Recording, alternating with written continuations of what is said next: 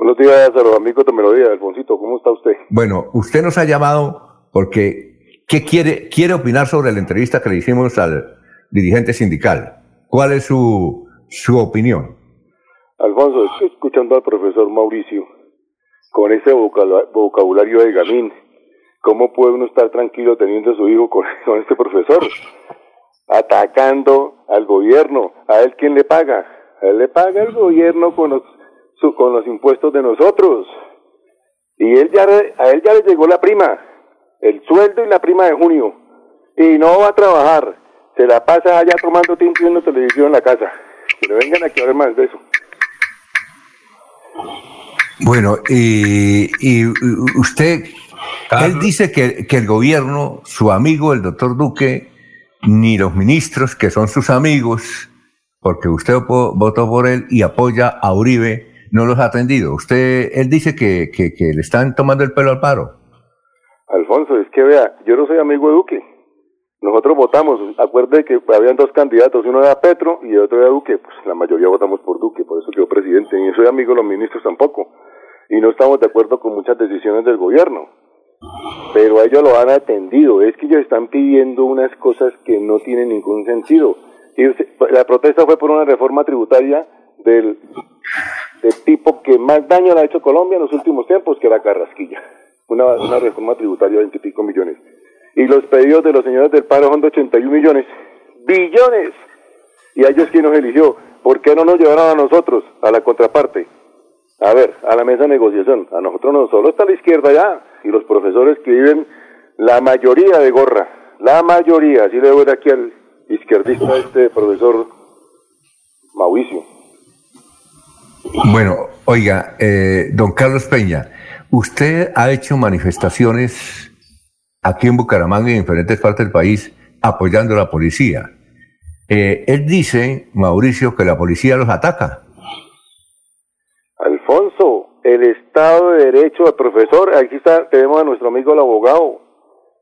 ¿Quién tiene el derecho de defendernos? La Policía Nacional, pues para eso están contratados.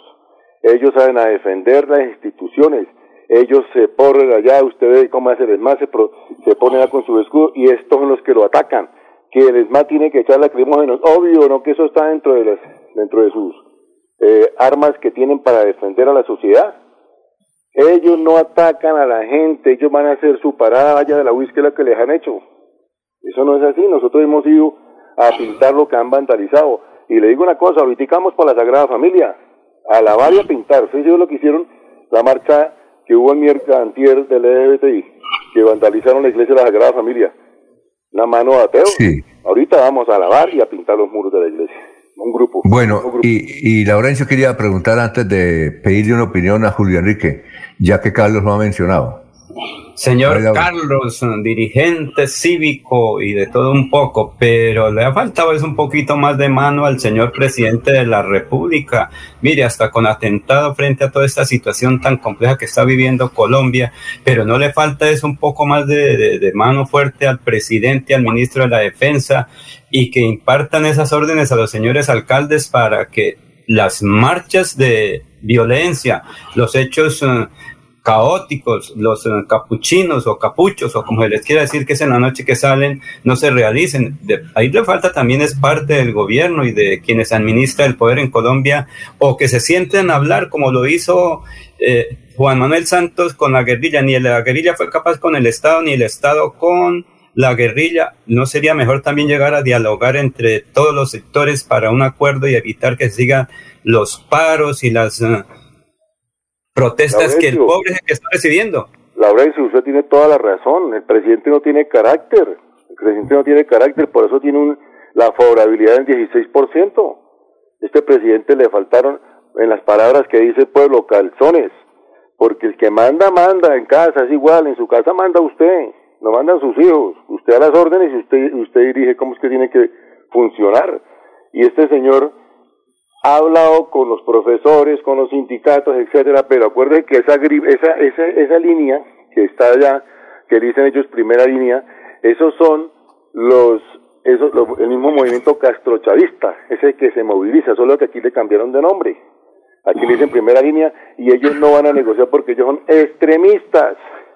Y son los mismos que ganaron en Chile y cambiaron la constitución, no son de izquierda, porque Chile fue, progresó mucho, ¿por qué? Porque estuvo la izquierda como Bachelet, etcétera, y funcionó ese país, el país que tenía mejor economía en Sudamérica.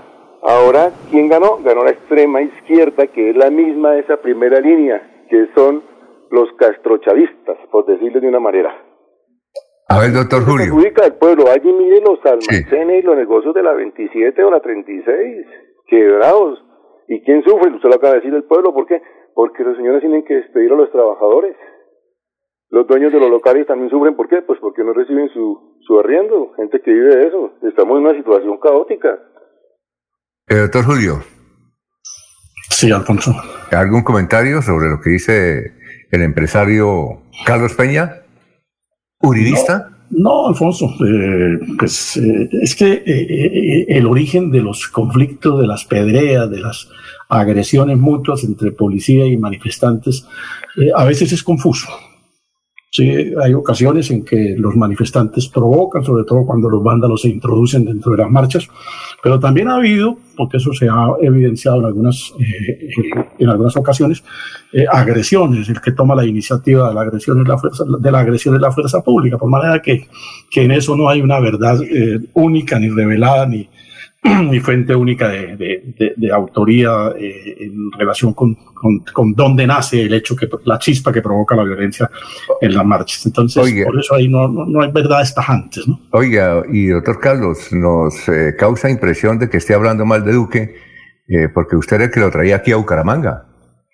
Eh, Alfonsito, no estoy hablando mal, estoy criticando. Uno tiene que criticar. Este presidente nos salió muy, muy regular y sí, señor, yo fui el coordinador de la campaña presidencial, desafortunadamente lo digo, porque todo este, este manejo ha sido muy malo. El manejo de la economía, el manejo del COVID, el manejo de, la, de lo que está ocurriendo con las marchas, con las manifestaciones. Hay que manifestarse, pero no pueden parar.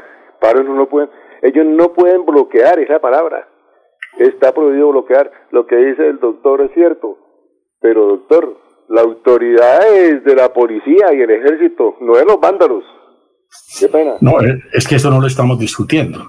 Lo que se pone en la mesa es eh, de quién provoca los hechos, ¿no? Eso, eso es lo que digo yo que no está demostrado suficientemente. Hay ocasiones en que se ha evidenciado que los vándalos que se introducen en las marchas provocan la reacción de la fuerza pública, pero también ha habido algunas evidencias en que la fuerza pública ha tomado la iniciativa de la represión y, por supuesto, obliga a que la gente en algún momento dado también tenga que asumir actitudes del mismo tenor para defenderse. Doctor, es que ellos no se introducen en la marcha, ellos están dentro de la marcha porque es una estrategia. Marchan y al lado viene, ¿usted sabe quién es FECODE? FECODE es un brazo de... Pero, pero esa sí es una visión suya que, que, la respeto, pero obviamente no la comparto. Mira, sí señor, correcto, así es, una visión, es lo que, lo que percibe el pueblo. Y le voy a decir una cosa, Alfonsito y doctor, ¿sabe por qué se va a revocar a este señor Cárdenas? Porque este señor Cárdenas se hizo del lado de los vándalos.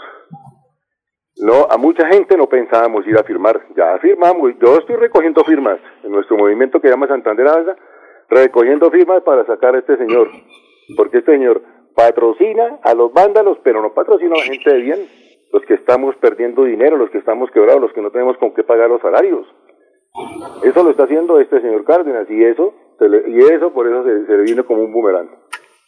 Eh, bueno, don Carlos, muchas gracias por haber estado aquí en Radio Melodía. Muy gentil por habernos llamado a dar su opinión. Gracias a ustedes, muy amables.